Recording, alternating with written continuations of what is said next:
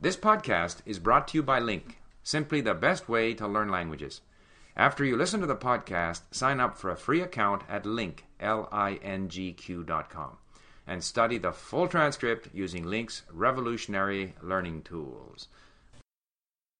América del Sur. Hola a todos, mi nombre es Ruth. Hoy vamos a hablar de la parte sur de América, también llamada Suramérica o Sudamérica. Este es un subcontinente atravesado por la línea ecuatorial. Está ubicada entre el Océano Pacífico y el Océano Atlántico. Es una región que tiene climas, vegetación y topografía diversos. Se destacan bellísimos lugares como la cordillera de los Andes, la montaña de la Concagua, el río Amazonas, la selva amazónica, el desierto de Atacama, la pampa argentina, las ruinas de Machu Picchu y la Patagonia. Seguramente muchos de ustedes han oído hablar de estos lugares.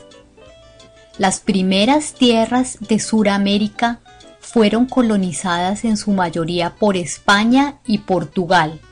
De ahí que la cultura suramericana tiene mucha influencia del pasado colonial español y por supuesto también del ancestro precolombino. Existen dos lenguas dominantes, el español y el portugués. Este último es hablado solamente en Brasil, el español es el idioma nativo de más de la mitad de los sudamericanos, siendo también el idioma oficial en todos los países, a excepción de Brasil, Guyanas y Surinam. En Sudamérica se hacen celebraciones nacionales y religiosas. Cada país tiene su celebración nacional. Por ejemplo, el Día de la Independencia, en esta fecha, cada uno de los países conmemora la liberación que tuvieron del imperio español. Los países a que hacemos mención y que hacen parte de Sudamérica son Colombia, Venezuela, Ecuador, Perú, Chile, Argentina, Uruguay, Bolivia, Paraguay, Brasil, Guyana, Guyana Francesa y Surinam.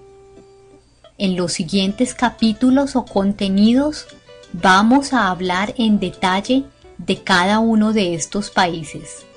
Espero les haya gustado y hasta una próxima oportunidad.